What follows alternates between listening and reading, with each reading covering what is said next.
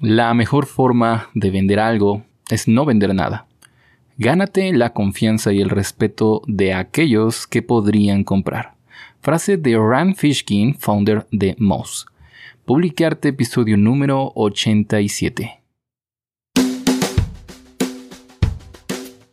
Estás escuchando el podcast de Publicarte, el espacio en Internet dedicado a ti, creador de contenido, marketero, emprendedor, novato o veterano porque si eres uno de esos que ya se cansó de consumir contenido en Internet y estás listo para empezar a crear, estás en el lugar indicado. Bienvenido, mi nombre como bien sabes es Amadeo Arroyo, soy especialista en marketing digital, soy el creador, locutor, editor y demás de este podcast en donde vas a aprender técnicas y estrategias de marketing digital principalmente, pero también hablaremos de publicidad y también de las mejores herramientas para creadores de contenido, para lograr por fin el reconocimiento que te mereces en esas piezas de contenido que te dedicas a crear todos los días o esos grandes proyectos de emprendimiento en los que seguramente también trabajas.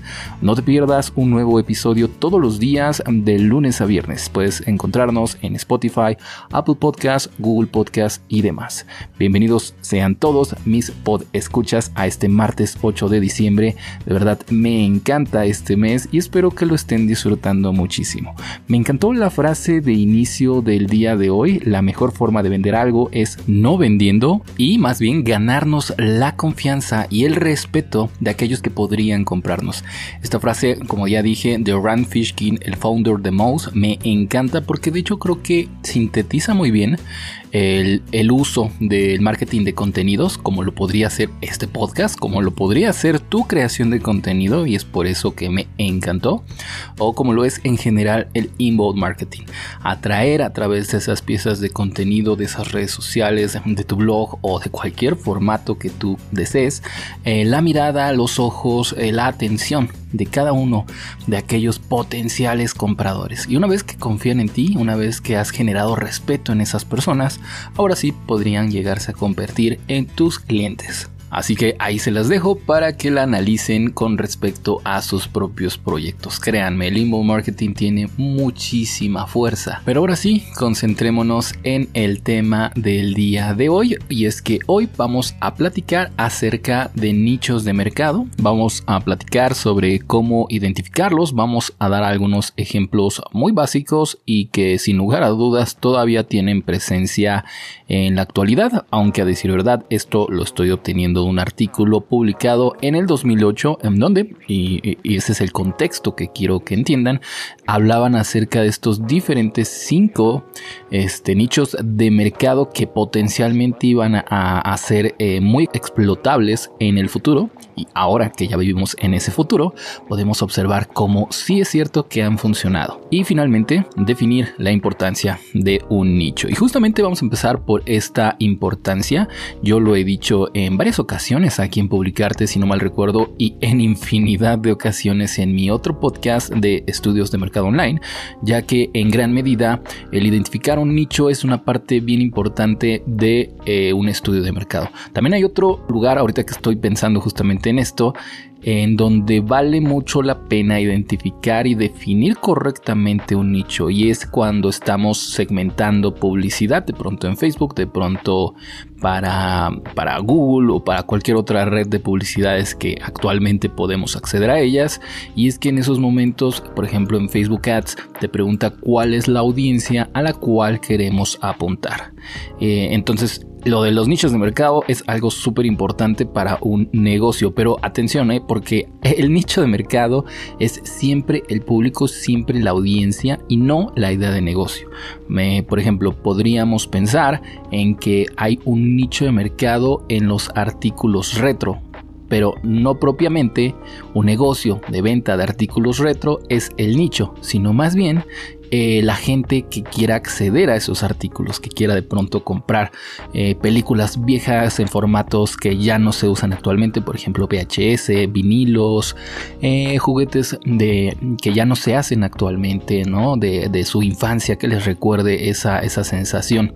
Pues bueno, ese es un nicho que comprende a esas personas, que comprende a ese mercado de personas que quieren comprarlo y eh, la idea de negocio posible dentro de ese nicho para poder explotarlo sería, por ejemplo, crear una tienda de vinilos antiguos y poderlos distribuir, por ejemplo, aquí en la Ciudad de México. Entonces hay que entender esa diferencia, ¿no? El nicho apunta al mercado y no a las ideas de negocio. Ya de ahí podríamos explotar mil ideas de negocios y insisto, es algo que hacemos en estudios de mercado online, mi otro podcast, que de hecho los invito a que escuchen también, está muy interesante si es que les gustaría profundizar de pronto en este tipo de temas. Pero bueno, también en resumen, un nicho está formado principalmente por las variables demográficas y las variables psicográficas que caracterizan a esa población.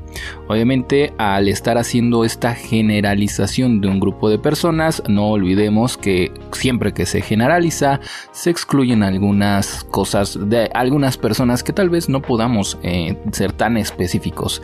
En el sentido de que si queremos llegar a una gran cantidad de personas con nuestra publicidad, por ejemplo, o a la hora de definir un nicho que sea lo suficientemente interesante como para que haya las suficientes ventas para que lleguemos a la rentabilidad necesaria. Insisto, siempre terminamos llegando al tema de la rentabilidad. Eh, pues queremos que sea lo suficientemente general, pero sin dejar de ser suficientemente específico. En otras palabras, por ejemplo, necesitamos ciertas características demográficas, como por ejemplo su edad, al sexo al que pertenecen, niveles socioeconómicos, estados civiles o lugares de residencia, es decir, dónde viven. Y algunas características psicográficas, como por ejemplo el estilo de vida, su perfil cultural, hábitos de consumo, tal vez hasta su educación. Y todo esto para definir este nicho en particular quiénes son, en otras palabras, preguntarnos quiénes son, cómo son, qué hacen, dónde compran, eh, en general todo lo que podamos descubrir que define a ese grupo particular de personas que podrían acceder de pronto a nuestros servicios o nuestros productos. Así de fácil, pero también así de complejo, porque la verdad no es tarea sencilla. Pero bueno, ahora sí vayamos a, dar algunos ejemplos de nichos en particular que funcionaban muy bien o que se esperaba que funcionaran muy bien según este artículo de la página de entrepreneur.com, que por cierto, como bien saben, van a poder encontrarlo acá abajo en las notas del programa para que puedan acceder a él y terminar de leerlo cuando ustedes gusten. El primer nicho del cual vamos a hablar es el nicho de las personas o los clientes intelectuales. El autor de este artículo, que por cierto no les he dicho su nombre, se llama Emilio Betech Rofi. Probablemente lo esté pronunciando mal, pero bueno, el autor define como el primero de, los nichos a destacar para este artículo como esos clientes intelectuales que son hombres y mujeres de 25 a 40 años que ven en la cultura una herramienta para el consumo, que ven a la cultura como una forma de consumo. Y nos dice que durante muchos años el término culto e intelectual han sido representados de forma errónea a un tipo de personas que rechazan el consumo y que solo desean encerrarse para leer libros y nada más, lejos de la verdad realmente. Hoy día el culto se ha vuelto mucho más divertido, más rentable como negocio. Esto se debe en parte a que los últimos 20 años las expresiones artísticas y culturales son mucho más diversas. Según algunos estudios de mercado, el término cultura pasó de algo aburrido, solemne, serio y seco a un concepto mucho más interesante, colorido, importante y de moda. Por lo tanto, es mucho más rentable explotar este sector. Y recuerden, pongámonos en contexto, estamos hablando de un artículo escrito en el 2008. Hoy día, muchos de estos clientes intelectuales, nos los ponen entre comillas, podrían incluirse en los contracultura, es decir, aquellos que se definen o que se conocen como personas que van en contra de las corrientes principales y que gustan de, por ejemplo, artes gráficas urbanas, música rap, hip hop, graffiti, expresiones artísticas literarias poco ortodoxas, entre otros. Sin ir más lejos, piensa que como Circo du Soleil cambió el concepto de la actividad circense llevándolo a un escenario sofisticado y comercial. Algunas tendencias que podríamos identificar para este nicho son, por ejemplo, algunos gustos que van de la mano con tendencias también artísticas, las que adquirieron formatos digitales, por ejemplo, y que son altamente visuales. Las artes de hoy no necesariamente están en los museos, sino en las calles y en las tiendas. Esto es muy interesante. Un producto puede percibirse como una obra de arte según su diseño y la firma del creador. Existe una gran infinidad de negocios para atender este nicho. El límite es, como en el arte, realmente la imaginación. Puedes organizar talleres de redacción o pintura, comercializar juguetes didácticos, productos asociados a una figura de culto, lanzar al mercado un software de diseño de audio para editores y cineastas, ofrecer viajes terapéuticos de psicodrama o manualidades, otorgar servicios de entretenimiento para eventos familiares y empresariales, entre muchísimas otras opciones. El siguiente nicho a analizar lo destaca el autor como la chava Visa. Son hombres y mujeres de 12 a 24 años, son consumidores en constante búsqueda de su identidad, lo que se traduce en compras muy diversas, que muchas veces se realizan de manera indiscriminada. Estas personas son jóvenes y son uno de los mercados más rentables para las empresas, debido a su fuerte inclinación al consumo, su interés por la moda y su activa vida social. De acuerdo con el Instituto Nacional de Estadísticas, en México hay más de 20 millones de adolescentes que representan el 22% de la población del país. De esta cifra, casi la mitad está entre los 15 y los 19 años. Este nicho se caracteriza por una constante preocupación por el futuro y por la identidad que se está formando. La educación, la futura profesión, sus relaciones interpersonales, sexualidad, música y salud, entre muchos otros temas, son los que más les llama la atención a esta generación. Una táctica clásica en este nicho sería ofrecer productos y servicios generalmente pensados para adultos, pero en su versión juvenil. Un buen ejemplo son las cuentas bancarias estudiantiles o los cosméticos para jóvenes. Se trata de poner a su alcance experiencias nuevas e interesantes en lenguajes divertidos y didácticos. Otra tendencia es la proliferación de promociones creativas diseñadas no solo para promover un producto, sino para conectarse con el joven. Olvídate del clásico 2x1, aquí no funciona tanto, o el ganador al instante. Las promociones actuales deben ser más impredecibles y tomar en cuenta la creatividad de los jóvenes. Quizás lo más importante de pronto para aprovechar este nicho será no sacar ventaja de la ingenuidad de estos consumidores. Muchas veces los jóvenes aún no tienen un criterio bien definido y pueden ser manipulados por la publicidad y los medios de comunicación. Recuerda que para ganarte a un público joven debes hacer lo mismo con sus padres, quienes van a ser al final del día los que proporcionan el dinero para estos chicos que gastan. Por lo que conviene manejar estándares positivos y modelos constructivos para que los padres justamente vean eso en tu publicidad, vean eso en tu producto. El siguiente nicho a trabajar este día son los retro. Estos son hombres y mujeres de 18 a 50 años. El criterio que los une a todos es la nostalgia por las modas ya pasajeras, las expresiones de décadas pasadas, especialmente de las décadas 60, 70 y 80, según este autor. Se trata de uno de los segmentos de mercados más interesantes y diversos. Recuerda que algunos de ellos sí vivieron aquellas épocas, como es el caso de los que lleguen a tener entre 27 y 50 años, pero la generación que nació después también puede formar parte de este nicho. Puede unirse a esta nostalgia a pesar de que no la haya vivido. Si bien no conocieron de primera mano esas épocas, la nostalgia la viven en su imaginación, en el imaginario colectivo y esos hábitos de compra. Los consumidores retro recuerdan con afecto e idealización los tiempos pasados. Hay una curiosa actitud de burla amable hacia la ingenuidad de esas épocas pero lo más llamativo es el interés por adquirir productos retro, entre ellos ropa, accesorios, música, muebles, automóviles, entre muchos otros más. La moda retro encontró tantos seguidores que una de las tendencias es recuperar objetos y estilos del pasado. No es solo la nostalgia de los años 60, 70 y 80, ahora existe la oportunidad para explotar la estética de otras décadas como los 30 o los 20 e incluso de siglos atrás. Las corrientes musicales y artísticas contemporáneas han revalorado las propuestas de esas épocas para reinterpretarlas en el lenguaje moderno. El fenómeno retro también es visible en el diseño de etiquetas, logotipos, envases y demás. Por ejemplo, Pepsi acaba de sacar una edición limitada de su refresco en su versión retro. Pensemos que de hecho eso lo hacen muchas otras empresas. Yo lo he visto en muchos casos con envases o botellas de la marca Coca-Cola, con empaques o las etiquetas de pronto de algunos pastelillos que venden en las tiendas, por ejemplo el gansito, que es muy clásico que pongan las décadas anteriores en los modelos de, sus productos. Y una forma de aprovechar este nicho es que realmente existen muchas oportunidades para hacer negocio con lo retro.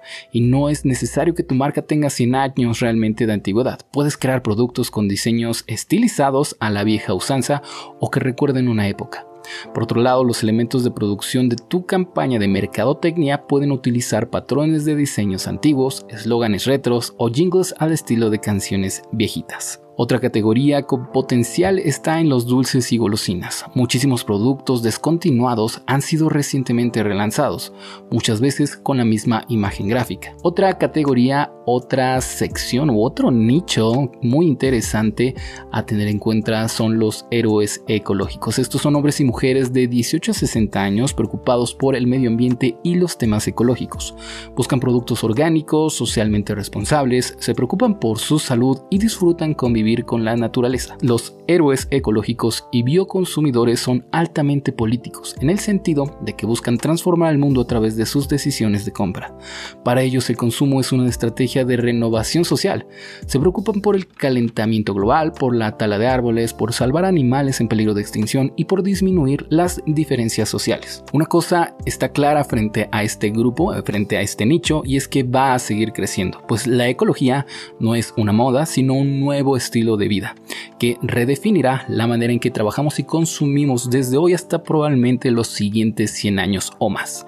De acuerdo con el Instituto de Intercambio de Cooperación para la Agricultura, la demanda de productos ecológicos ha aumentado en un 20% cada año a escala mundial. Todas las áreas comerciales presentan oportunidades de negocio realmente y bastante interesantes en cada nicho, como arquitectura ecológicamente amigable, el ecoturismo, cafés herbales o ropa hecha a mano. Ahora bien, las compañías con productos y servicios que desean ostentar el lema ecológicamente responsable deben cuidar dos temas importantes según este autor. El primero, que la empresa para adentro, evaluar materias primas, procesos productivos, para evitar el uso de insecticidas, por ejemplo, pesticidas, administrar eh, químicos tóxicos, hormonas de crecimiento de pronto algunos animales, entre muchos otros elementos. Y el segundo punto que deben de tener en cuenta es de la empresa hacia afuera, el comunicar eh, esta divulgación constante a los cuatro vientos, todo lo que tu empresa hace para ayudar al medio ambiente y a la sociedad. Otra categoría, también muy interesante, otro nicho, es, son los adultos solteros, personas, hombres y mujeres de 40 a 60 años. En inglés se le conoce como baby boomers singles, o sea, personas que nacieron hace 40 o 60 años y que pertenecen a, esta, a este segmento de baby boomers, pero que además por una u otra razón están solteros en este momento. Son, no son necesariamente abuelos y mucho menos son de la llamada tercera edad en teoría, pero sí son adultos que pueden llegar a estar divorciados, pueden estar viudos o que de plano nunca se casaron. El caso, el punto es que disfrutan de un estilo de vida de soltero joven. Considera que aproximadamente, según una investigación de la agencia de Research and Marketers, el 37% de la población adulta mundial es soltera, así que es un nicho bastante interesante. Las estadísticas demográficas señalan que este nicho crecerá en los próximos 10 a 20 años aproximadamente. Esto se debe en gran parte a los crecientes divorcios en todos los estratos sociales, así como la generación de jóvenes profesionistas que trabajan largas horas y realmente no tienen tiempo para entablar relaciones amorosas. Los adultos solteros quieren vivir y divertirse y tienen el dinero para hacerlo además. Esto los vuelve uno de los nichos más rentables. Si tu producto o servicio tiene que ver con el goce de la vida o la solución de problemas cotidianos, puedes acceder a este mercado. Por ejemplo, existe una enorme oportunidad en las citas amorosas para este segmento. Las opciones son enormes, desde páginas de internet, revistas con contenidos específicos, fiestas y eventos privados para conocer gente, hasta servicios de casamiento. También hay oportunidad en servicios domésticos y de secretariado, entre muchos otros más. Es uno de los nichos que, insisto, tiene mucho más crecimiento a la larga gracias a las tendencias que estamos viviendo actualmente. Entonces, estos son los cinco nichos que destaca el autor Emilio Betesh Rofi, el primero fue un cliente intelectual, el segundo fue la chaviza. En el tercer nicho destacado hablamos acerca de los retro. Después hablamos también acerca de héroes ecológicos y finalmente de los adultos solteros. Son cinco tendencias que fueron identificadas por este autor allá por el año 2008 en este artículo de Entrepreneur y la verdad me parecen bastante sostenibles en la actualidad. De hecho, eh, los nichos como tal, es decir, estos segmentos de población a la cual podemos dirigirnos, no cambian tanto como uno podría imaginarse. Más bien, nueva gente va entrando a estos nichos. Por ejemplo, si lo vemos en el sentido de edades, vemos que las personas jóvenes tienen ciertos gustos, ciertas preferencias. De pronto tal vez les gusten más los dulces, las caricaturas, las cosas cómicas, tal vez. Y cuando van llegando a la adolescencia empiezan a preferir cosas un poco más adultas probar por primera vez tal vez algunas experiencias. Después cuando crecen tal vez sí se van diversificando en diferentes nichos, pero no dejan de encajar de pronto en algunos muy particulares. Por ejemplo, en convertirse en adultos solteros, en convertirse en personas que les gusta lo retro o que se consideran personas ecológicas, que quieren dejar una huella ecológica baja en este nuestro mundo. En fin, amigo amigo, esto fue el episodio del día de hoy. Espero que lo hayas disfrutado, espero que hayas conocido estos cinco nichos identificados y tal vez reconocido por ahí alguno que a ti te llame la atención en particular, porque que sepas que este artículo a pesar de haber sido escrito en el 2008, actualmente todavía cada uno de todos estos es completamente válido. El mundo retro, el mundo ecológico, los servicios y los productos para personas o adultos que están solteros también está completamente válido y actualmente funcionaría. Entonces, Ahí te lo dejo de tarea, amigo mío. Descubre o analiza una idea de negocio que funcione tal vez para cada uno de estos y luego obviamente compáralo con lo que a ti te gustaría realizar como negocio como tal. En fin, eso fue todo por el episodio de hoy. Mi nombre fue Amadeo Arroyo, esto fue Publicarte. Nos escuchamos mañana miércoles en un nuevo episodio y ya sabes, nunca dejes de crear.